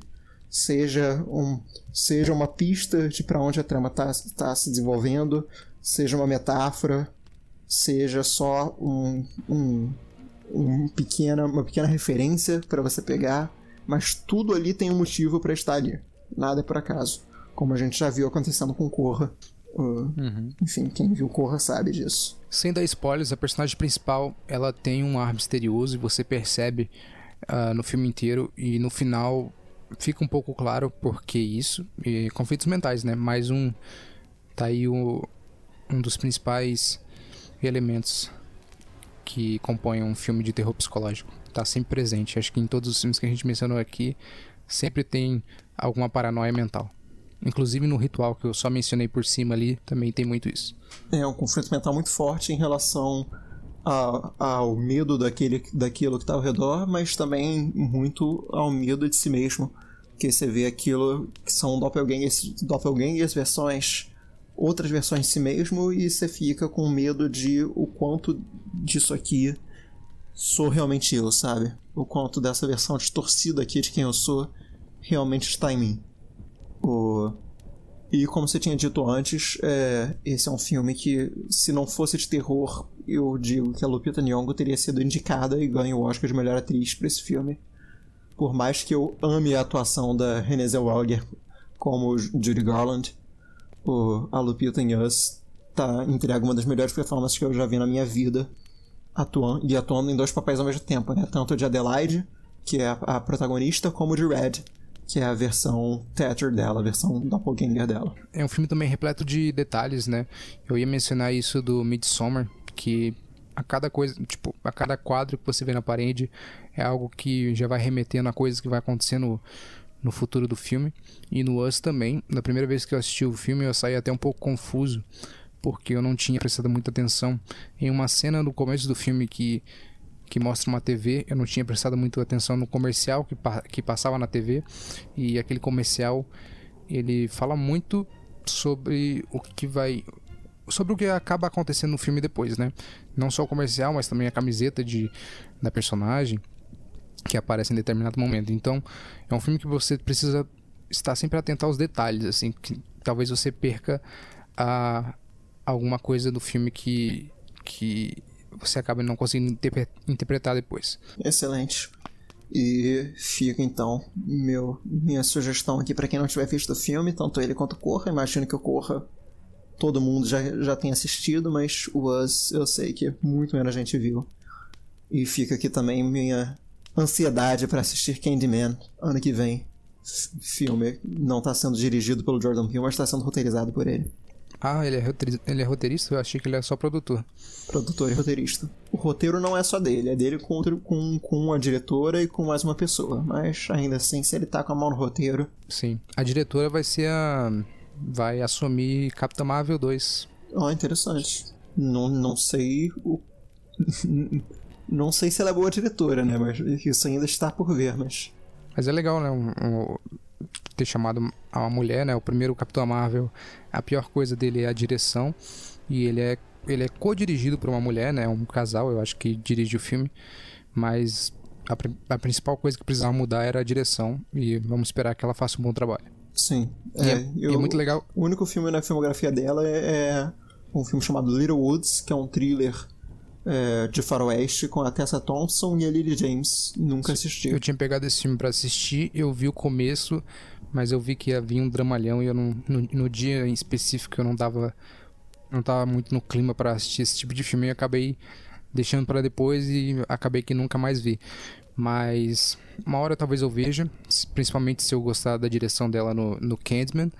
E é muito legal a contratação dela na Marvel, porque além dela ser mulher, né, vai, é, vai ser a primeira é, diretora mulher da Marvel sozinha, né, porque apesar da, de ter uma diretora mulher ali no Capitão Marvel 1, era uma, era uma co-direção e além de mulher, é uma mulher negra, né, então é, é bem Sim, legal. sempre bom ver pessoas talentosas ganhando. Acredito que ela provavelmente seja talentosa, se o Jordan uhum. Peele tá apostando nela, mas pessoas é, é, de minorias ganhando espaço na indústria, né? Claro. É uma indústria que infelizmente ainda não tem muito espaço para mulheres e, e, especialmente mulheres negras. Exatamente. E você tinha, eu tinha mencionado no começo do programa o Lovecraft, o Lovecraft Country, que também é produzido pelo Jordan Peele e tem um, um episódio em específico, se eu não me engano, é o sétimo episódio, em que é claramente uma referência a Us e provavelmente você vai gostar bastante. É, eu não terminei de assistir a série inteira, mas até onde eu vi é excelente e é fácil uma das melhores séries do ano aí. É, verei com certeza. Que venham mais filmes do Jordan Peele. Já estou aqui ansioso pelo próximo filme que o Jordan Peele vai dirigir, que ainda não tem não temos nenhuma, nenhuma informação a respeito, infelizmente.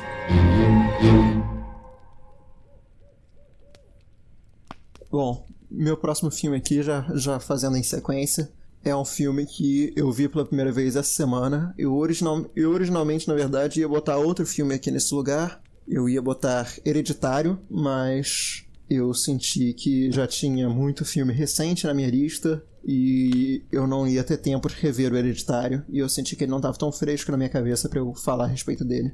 Uhum. Então eu acabei escolhendo um filme que eu achei que depois de assistir eu achei que eu não podia deixar de comentar, que é um filme que moldou o gênero pelas décadas seguintes que e possibilitaram a existência de todos os filmes que a gente comentou até agora, que é O Bebê de Rosemary. Eu tenho um amuleto de boa sorte, pode dar sorte para nós duas. Ah, mas é lindo. Não é mesmo? Uhum. Foi a senhora Castavete quem me deu. Ele dá sorte, ou dizem que dá. Tem um troço aí dentro.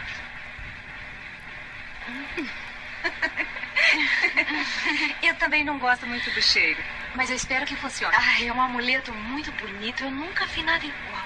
É europeu. Os Castavetes são as melhores pessoas do mundo. Eles me tiraram da sarjeta, no duro. Estava doente? Estava morrendo de fome e fazendo um monte de coisas erradas. É um casal sem filhos, se usou com uma filha que nunca tiveram. A princípio, eu pensei que queriam me fazer mal, mas têm se comportado como verdadeiros avós.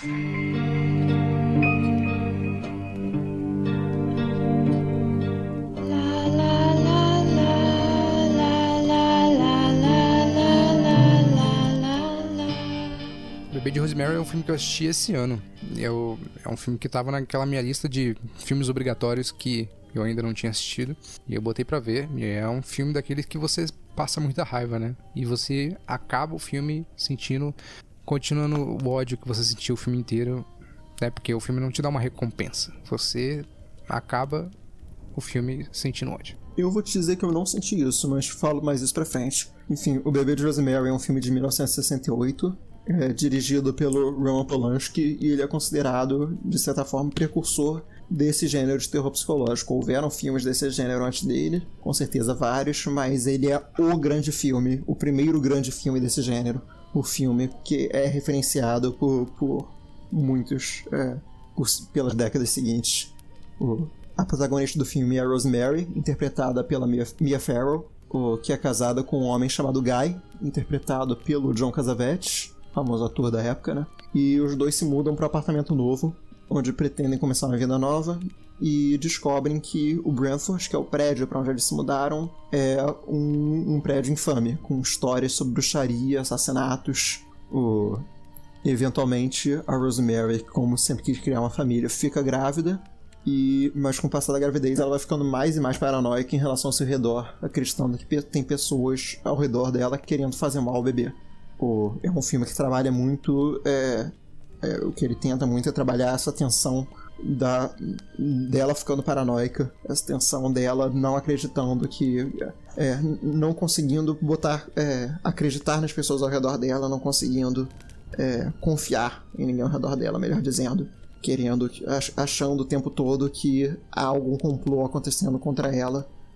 Ou, enfim, e a gente já falou mais cedo que todas é, esses filmes de terror psicológico trabalham muito com essa tensão em cima de algum elemento é, presente, na, presente na sociedade, alguma coisa pela qual ele trabalha e desenvolve isso em cima, e com ela é muito essa questão toda da, do, da condição psicológica da mulher durante a gravidez e da própria gravidez em si, o, um, ser, um ser crescendo dentro de você. Enfim, o filme trabalha muito bem isso. Tem um filme que lançou recentemente, que é brasileiro, chamado As Boas Maneiras, que também tem esse lance de do bebê ser diferente, vamos falar assim, sem, sem dar spoiler, mas não, não chega ao nível de, de, de excelência do, do Bebê de Rosemary, mas eu só achei legal mencionar aqui que também é um filme que também trabalha um pouco de terror psicológico. E ele, até a metade do filme, eu acho ele excelente. Eu acho que ele se perde um pouco da metade pro final. Mas quem quiser ver, foi um filme que brasileiro aí, que foi bem, foi bem elogiado. Um filme de terror brasileiro, né? Não tem tantos assim. Lança um ou outro aí de vez em quando. Mas fica a indicação aqui. É, esse, essa questão toda do terror envolvendo a gravidez é algo que o é, com certeza ele foi o primeiro precursor disso. O, o, o filme que gerou tanto esse, entre aspas, estereótipo dentro do terror de uma gravidez. É, é, uma gravidez mexendo com a cabeça da mulher e de um possível ser estranho crescendo dentro da mulher, quem sabe. O, enfim, o, esse filme foi, foi um precursor muito para isso, claro, um precursor no geral pro terror psicológico, mas foi meio quem criou esse subgênero do esse subgênero envolvendo gravidez. Exatamente. A gente, a gente acompanha os conflitos mentais da personagem, a gente tem o desconhecido ali, os, o, os vizinhos dela, que é o que eu mais senti raiva no filme ali. É, a gente tem o medo do desconhecido porque eles aparentam ser um pouco estranhos. Tem um filme do, do Shyamalan que é A Visita, que também tem um pouco disso, né? Do, que também trabalha bastante com terror psicológico. E tem. Como os vizinhos dela ali são, são dois velhos, me lembrou bastante esse filme, né? Porque são os netos que vão visitar os avós, os avós têm comportamentos estranhos. Então, um, um filme e outro não tem nada a ver, mas me lembrou muito isso, né? O medo do desconhecido não necessariamente ser de um culto ou uma parada assim, mas você ter medo da pessoa, né? Do, do mistério que aquela pessoa carrega. É, você falou dos vizinhos, eu tinha dito mais cedo que um filme mais pra frente meu ia provar que não é tanto re tão regra assim que o terror não tem presença no Oscar. Oh, isso é algo que se aplica mais recentemente. Oh, temos aí então um destaque nesse filme para a atuação da Ruth Gordon como Minnie Castevet, a idosa vizinha deles, que rendeu o Oscar para ela de melhor atriz coadjuvante. Acredito que em 1969.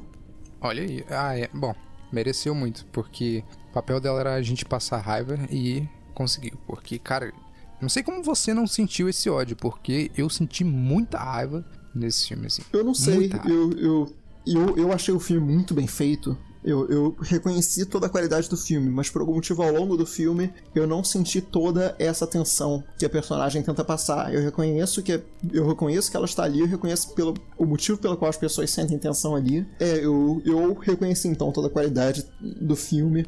Eu achei o filme muito bem feito, reconheci os momentos de tensão onde eles estão, mas por algum motivo eu não senti a tensão em si. Não estou do lado de culto nenhum, não estou do lado dos velhos, não, não posso dizer se tinha culto ou não, quem sabe, pode ser que fosse da cabeça dela, mas, é, enfim, não senti realmente tanto essa tensão assim. Eu senti, eu consegui sentir que ela estava tensa e isso já é suficiente para eu reconhecer a qualidade do filme e conseguir reconhecer que pessoas vão sentir a tensão que tá com, com ela, mas sei lá, eu não senti tanto esse medo ao longo do filme. É, não, não me comprou muito não. Você ainda tá mais do que eu tá com suspeitas aí de fazer parte de um ritual. Então, não, não você me, pode não ter suspeita que você quiser de mim, mas é, com você não é suspeita não, com você é confirmação. Ah tá, é, é confirmação, beleza. Mas é isso, né? Esse filme aí é um. Sem dar spoiler aqui, a gente chega no final com. é que se alguém, um vizinho, te entregar um colar estranho, você não aceite, beleza?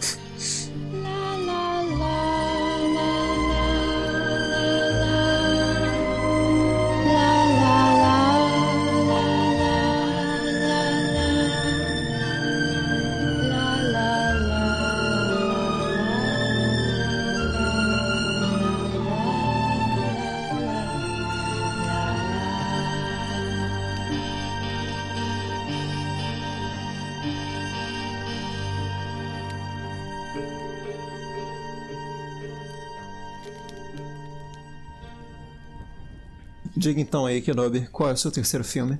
Ok, meu terceiro filme aqui que eu separei para falar também é um filme recente, também é um filme de 2019, assim como Midsommar. Estou falando de O Farol, dirigido pelo Robert Eggers.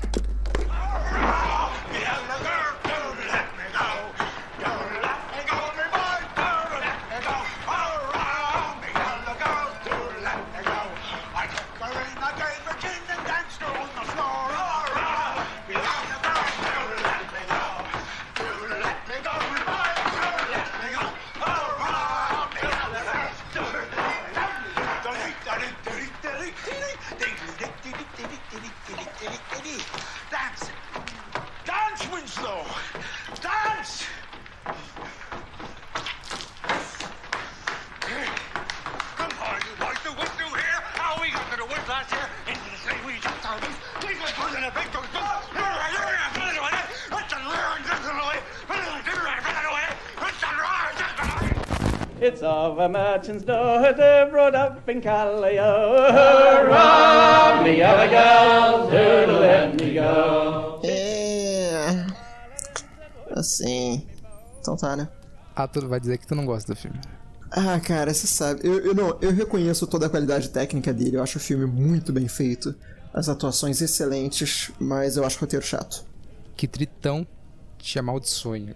Já tentei rever o filme, já revi ele duas vezes, na verdade, tentando gostar dele, tanto que as pessoas gostam, tal, achando que talvez sabendo do final, sabendo tudo que acontece, eu teria gostado mais, mas não.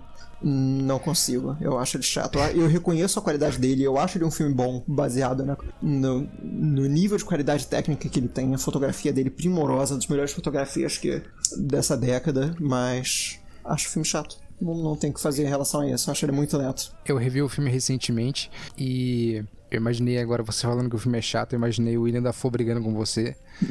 que tem uma parte que o William da, o, o, personagem do Robert Pattinson fala lá que, tipo, não gosta da comida que o William Dafoe dá pra ele. E ele começa a brigar. Que tritão, amaldiçoe você, que não sei o que. Eu imaginei essa cena. Agora, essa cena, esse filme... Vou falar da sinopse aqui antes dele, mas ele chega uns momentos que chega a ser engraçado. Mas beleza. No final do século XIX, um zelador chega a uma remota ilha da Nova Inglaterra para ajudar um faroleiro local. Mas o isolamento local causa tensão na convivência entre os dois homens. Entre tempestades e goles de querosene, o novato tenta desvendar os mistérios que existem nas histórias de pescador do seu chefe. Então a gente tem aí dois personagens principais e são é, o elenco não tem um grande elenco no filme, né? São só William Dafoe e Robert Pattinson. É, de resto, no filme só aparecem mais duas pessoas, mas eu não vou especificar o que essas pessoas. No, no contexto que essas pessoas aparecem, porque daí vai ser spoiler. Mas é um filme que eu gostei bastante, é um filme que eu tava esperando muito ver no cinema, mas lançaram em poucos cinemas aqui e eu acabei não conseguindo ver. Então eu vi em casa, mas eu vi ali meio de madrugada e eu consegui criar um clima legal para mim gostar do filme. O filme, ele não é para todo mundo. Eu entendo você não ter gostado. Ele é um filme um pouco difícil. Porém, eu sou apaixonado por esses filmes que se passam em local só. Assim, é dificilmente um filme que se passa em um, em um local fechado vai vai me decepcionar. Tem que esforçar muito, porque eu já sou comprado por esses filmes. E eu gosto ainda mais quando se trata de ilhas. Eu curto muito essa parada de, de história de pescadores e tudo mais. E como eu disse, eu gosto muito dessa, dessa parada do Lovecraft, né? Do Cthulhu. Tem um filme muito bom que tem no YouTube para quem quiser ver, se chama, putz, não é Cthulhu o nome do filme, mas ele, ele fala sobre ele fala sobre Cthulhu. O nome do filme é Dagon. Para quem quiser tá aí no YouTube. Eu tentei achar em outro lugar, outro lugar para ver, mas eu não encontrei. Mas tá no YouTube. Eu achei que seria um filme bem ruim porque quando ele começa, os créditos, os créditos iniciais, eles são meio. Parece que você vai ver um filminho de sereia, assim, mas é um filme muito legal porque trabalha muito também o terror psicológico que a gente tá discutindo aqui. É um grupo de pessoas, assim, que tá no barco e o barco acaba batendo em um, uma pedra e o único lugar perto é uma ilha, assim, um vilarejo. Então, uma pessoa acaba indo nadando até lá para pedir ajuda e eles eles conseguem, um deles consegue chegar até lá e ele vai conversando com as pessoas do local. A cidade é meio meio vazia e as únicas pessoas que ele encontra é, se, é, se comportam de maneira esquisita e a partir disso acontece, começa a acontecer coisas bizarras que eu não vou, não vou adentrar aqui para não entrar em spoilers. Mas é uma indicação aqui, fica tá aí no YouTube. Dagon. D-A-G-O-N. Mas voltando por Farol, eu, como eu tava comentando, eu gosto muito dele por ele se passar em um local isolado e principalmente numa ilha. Eu gosto dessas histórias de pescador e é um, é um claustrofóbico diferente, né? Porque eles estão ali num, num cenário relativamente aberto, mas o filme acaba sendo claustrofóbico porque em parte ele se passa fora dali né, no ambiente da ilha e em parte eles passam em uma casa que é um ambiente bem fechado e o próprio farol que tem no filme é, é bem estreito, né? O que é basicamente uma escada ali que, que leva até o farol. E o filme ele é gravado de uma maneira muito claustrofóbica, né? Ele é gravado no, no estilo de filme antigo, então a, a tela não é 16 por 9, né? Eu não, não, não lembro de, de cabeça qual que é a a resolução do filme. Mas é uma proporção igual, né? É um quadrado é, a tela. É, exatamente. É, eles inclusive gravaram com, com câmeras que, ele, que usavam antigamente. Tudo, a fotografia ela foi a única coisa do filme a ser indicada ao Oscar. Esse é um filme que para mim merecia ser, ter sido indicado muito mais ao Oscar, acabou que só foi indicado pela fotografia e ainda não ganhou. E ela ajuda muito a tornar o filme, como eu disse, claustrofóbico, né? Porque a gente é, tá assistindo o filme inteiro em é, naquela telinha quadrada, né, de, de filmes antigos, e principalmente porque o Robert Eggers, que é o diretor do filme, diretor de A Bruxa, né, a gente não mencionou, mas é outro filme excelente de terror psicológico. Muito bom. Ah, muito bom, você gosta mais do A Bruxa, né? Muito mais. O A Bruxa também. O A Bruxa. Sou muito fã de A Bruxa. O A Bruxa, ele, ele já ele faz, ele faz igual o, o Ari Aster fez, né? Porque o Ari Aster, no primeiro filme, né? O Hereditário, ele, ele é mais claustrofóbico. E o Midsommar, ele já apresenta locais mais abertos. A mesma coisa aqui, no, no o, o Farol, ele é muito mais claustrofóbico do que o A Bruxa. O A Bruxa não chega a ser é, a, um filme assim nem um pouco claustrofóbico, ele tem um pouco, mas ele também trabalha cenários mais abertos. No caso contrário, então, né? É, no caso ao contrário. Uh, mas aqui também no, no Farol a gente também tem os aspectos que a gente já veio comentando aqui sobre o medo do desconhecido, que no caso é o Farol. A gente é meio que é, o, o personagem do Robert Pattinson representa meio que a gente, né? A gente quer a gente fica o filme todo querendo saber o que tem naquele farol, mas o personagem do William Dafoe é, não deixa, né? Ele, ele, ele é o único que cuida daquela parte da ilha. E o personagem do Robert Pattinson acaba ficando atormentado, né? Vem num crescente, fica atormentado para descobrir o que tem naquele farol. E também é um filme cheio de, por isso mesmo, cheio, cheio de conflitos mentais, né? De paranoia. É um filme que você vê dois personagens enlouquecendo. Uh, e você tem muito o mistério do passado, né? Ah, o personagem do William Dafoe carrega um mistério sobre o, sobre o antigo parceiro de, de. o antigo ajudante dele, né? Carrega um mistério através disso, que eu não vou entrar em detalhes aqui. Esse filme, na verdade, em muitos sentidos, é a própria definição de terror psicológico, né, se você levar meio ao pé da letra o conceito, porque o filme trabalha justamente com dois personagens perdendo o seu psicológico, tendo, tendo o seu estado psicológico deteriorado, e, e a partir disso crescendo um ambiente de terror dentro da sua mente. Exatamente. A gente, a gente acompanha o, os personagens é, perdendo a sanidade e você vai perdendo um pouco também, porque você.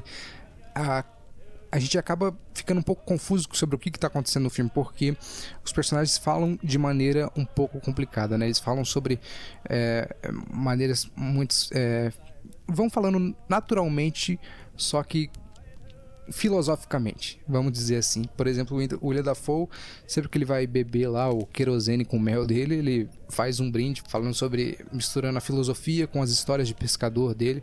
É, e igual a cena que eu tinha mencionado lá do, do William Dafoe brigando com o Robert Pattinson, né? Porque o Robert Pattinson fala que no momento lá que eles estão bêbados, ele, o Robert Pattinson fala que não gosta da lagosta que o William Dafoe prepara. You don't like me cooking? Oh, don't be such an old bitch! Drunk! You don't know what you're talking. How can I possibly like the horse shit you fix us for supper? You're drunk!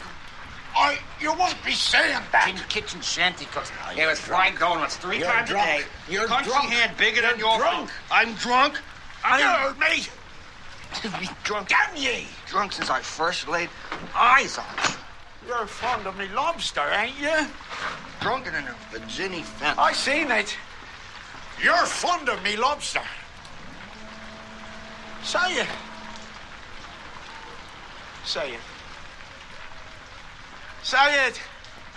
I don't have to say nothing. Danny! Let Neptune strike ye dead, Winslow! Hark! Hark! Triton!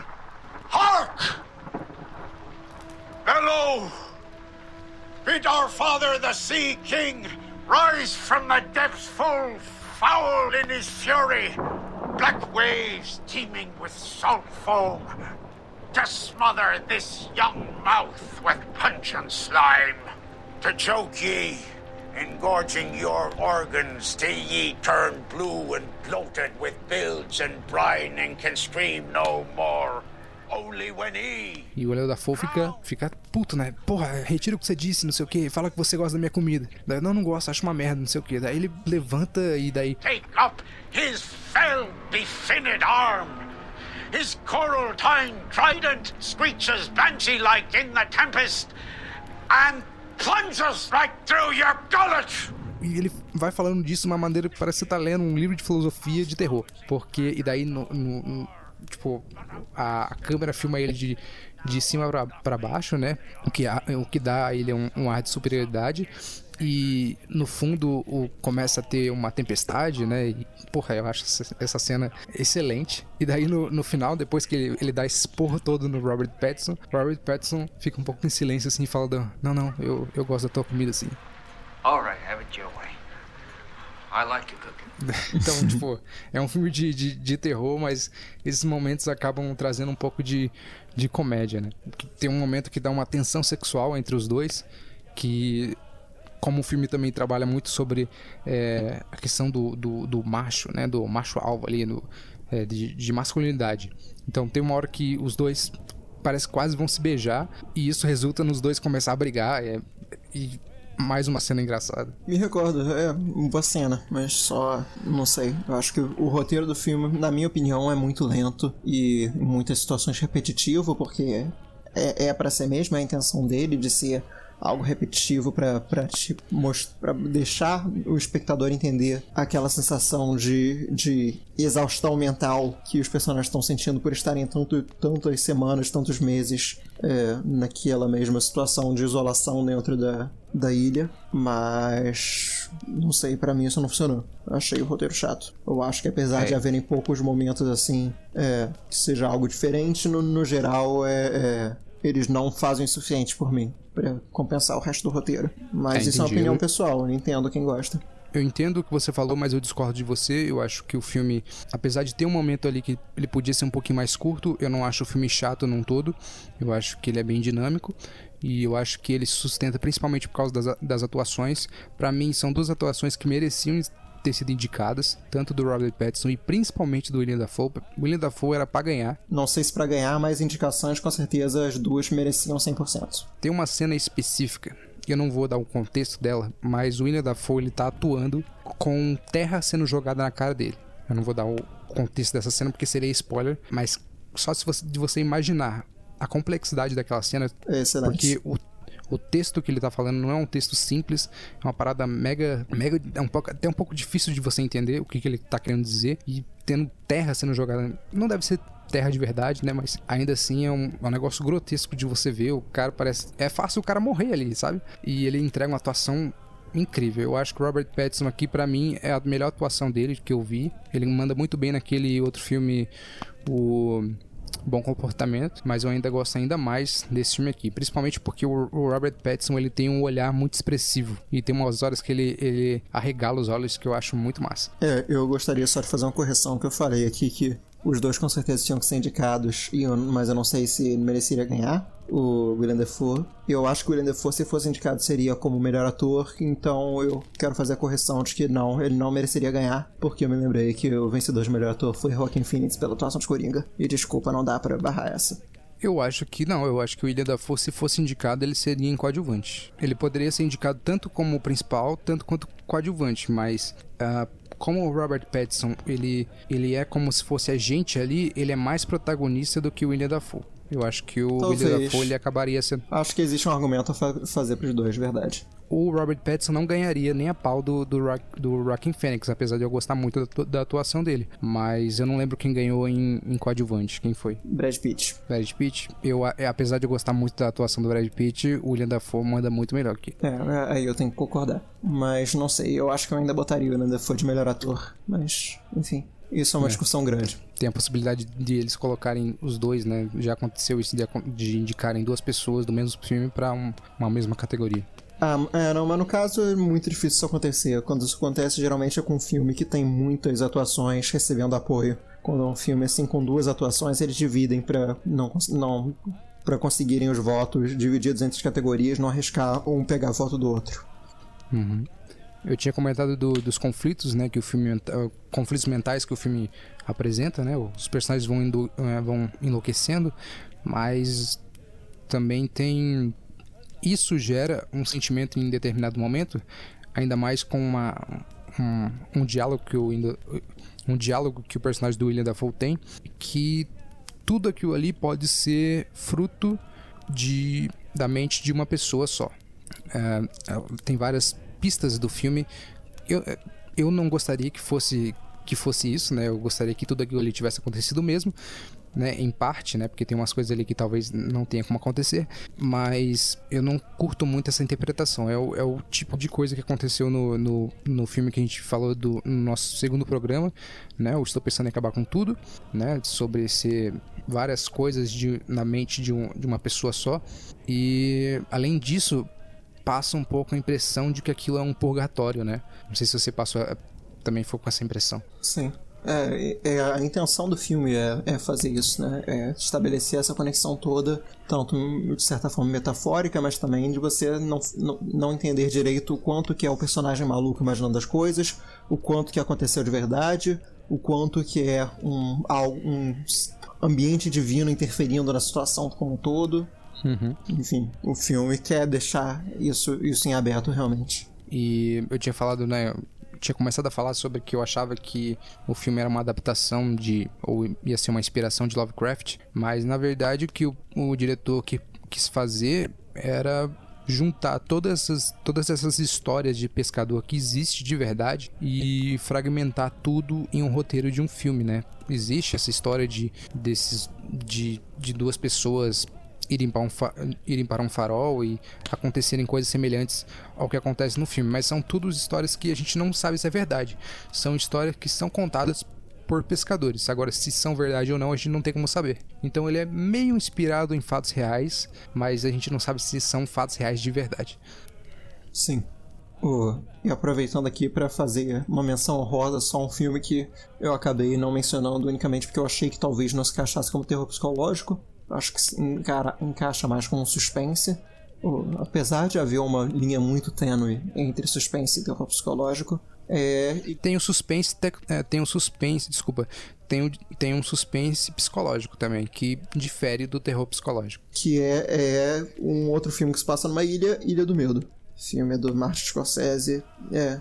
Tá aí um filme, tá um filme que eu preciso rever que eu, eu gostei quando eu assisti, mas eu já não me recordo muito dele. Sou apaixonado por esse filme. É, para mim, é das melhores atuações do DiCaprio. O roteiro simplesmente genial. Enfim, só queria fazer menção rosa aqui.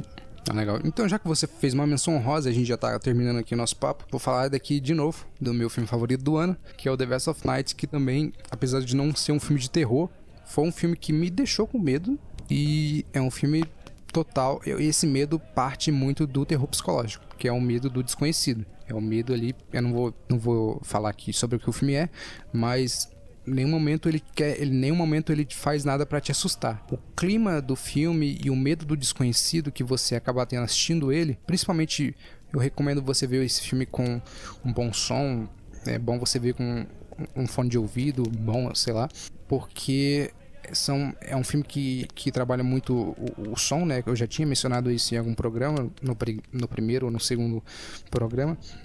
E se você tiver um bom som, você talvez também sinta esse medo que eu senti. É um filme que trabalha bastante, trabalha o, o, terror dele, apesar de não ser um filme de terror, novamente, ele trabalha um pouco de medo através do som. Certo, com certeza é, é um filme que eu vou ver em breve.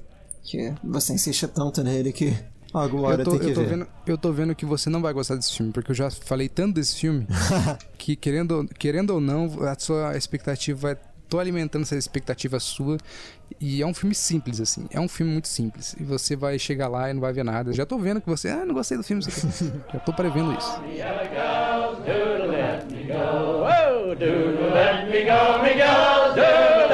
We'll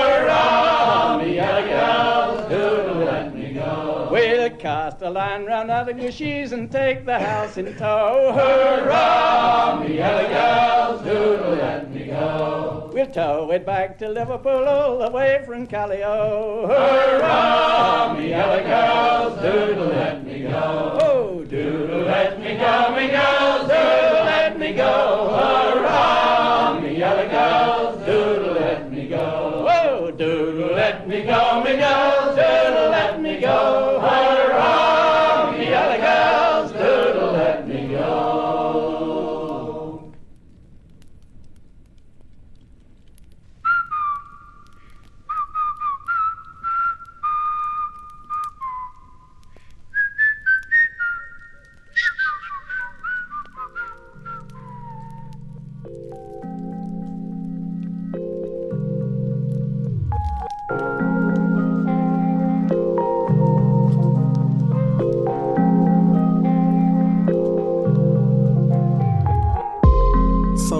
Pouco sobre os comentários que recebemos sobre o último episódio.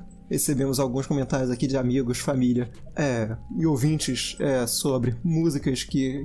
canções originais que eles teriam posto na lista deles.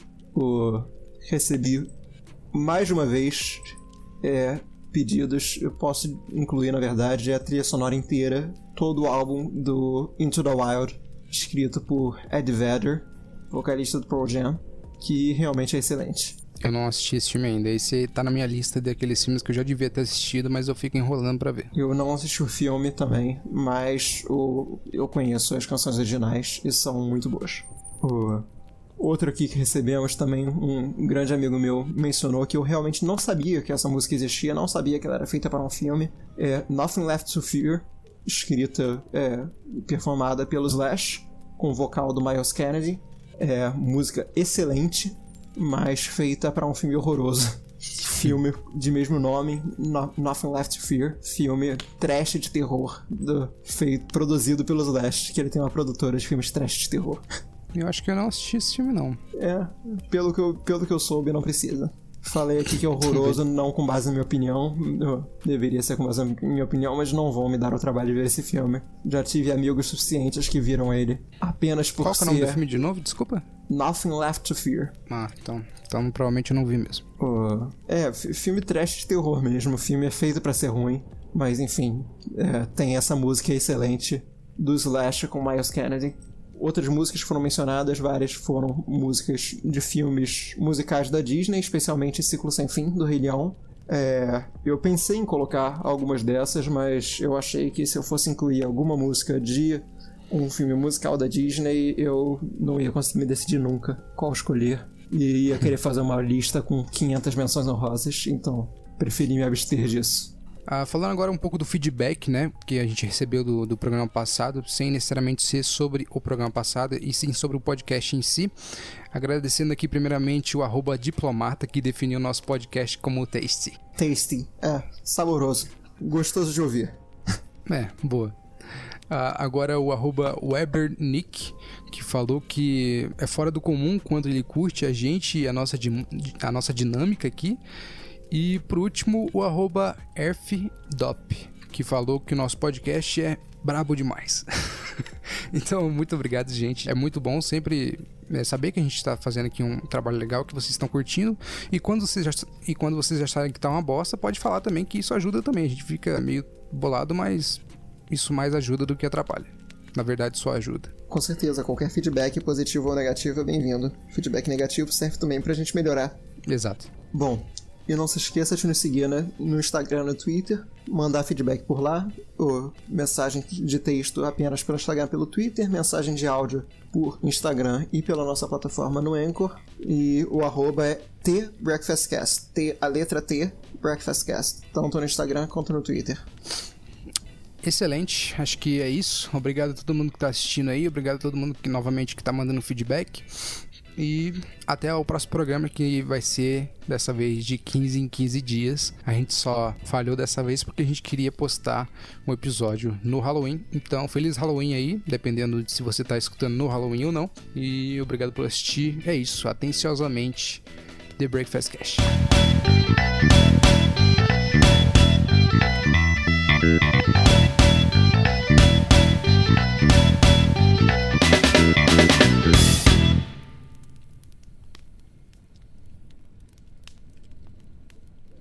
Mas sério, cara, falando sério, Willy Wonka é, é o maior vilão de terror, cara. Só mudar a trilha sonora.